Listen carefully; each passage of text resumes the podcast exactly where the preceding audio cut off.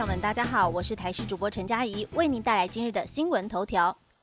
蒋万安掀锅盖，十位小内阁，北市首位女性督发局长诞生。台北市长当选人蒋万安二十五号即将上任，而先前外界询问小内阁人选时，曾经比喻需要饭煮好，等久一点再掀开才会香。今天终于掀锅盖，公布首波小内阁名单，包括副市长李四川、秘书长李泰兴等十位成员入列。新任都发局长王玉芬更是台北市首位女性都发局长。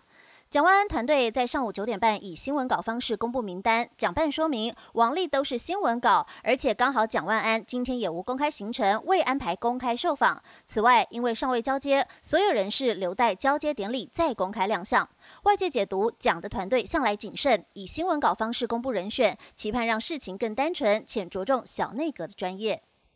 话题来关心，警察不是小丑，耶诞城远景戴耶诞帽 IP，新北市警局回应了。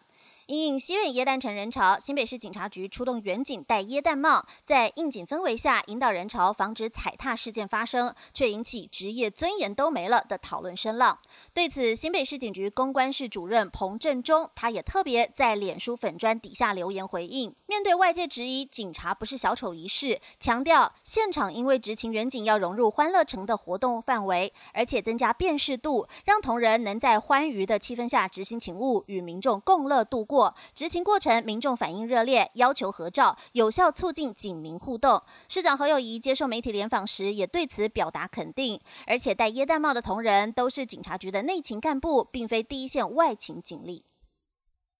天气讯息来关心，首波寒流探六度 C，初雪要来了，全台湿哒哒。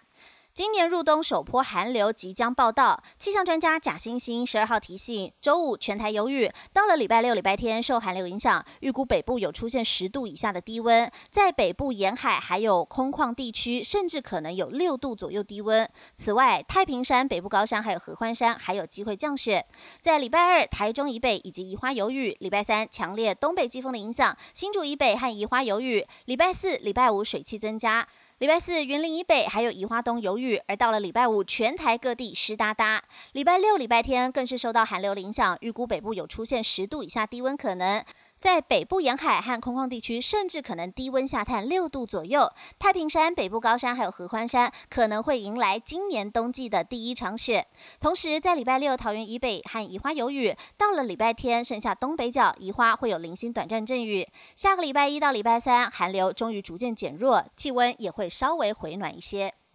世足赛话题来关心，葡萄牙出局后，C 罗为何爆哭？前队友曝光，真正原因是梅西。葡萄牙国家队十号以零比一成绩败给摩洛哥，天王 C 罗不仅连续两场坐冷板凳，世界杯最后一舞也止步八强，忍不住赛后爆哭离场。而 C 罗的前队友哈格里夫斯认为，让 C 罗最受伤的是梅西已经进入四强，仍然有机会赢得冠军奖杯，而这会结束他们谁是史上最伟大球员的争论。四十一岁的哈格里夫斯接受媒体采访时指出，阿根廷的马拉杜纳被视为最伟大球员，是因为赢得了世界杯。而如果梅西在美洲杯之后又可以拿下世界杯，将成为最伟大的球员之一。而这很有可能会对他的前队友 C 罗造成最大伤害。以上新闻由台视新闻编辑播报，感谢您的收听。更多新闻内容，请锁定台视各界新闻以及台视新闻 YouTube 频道。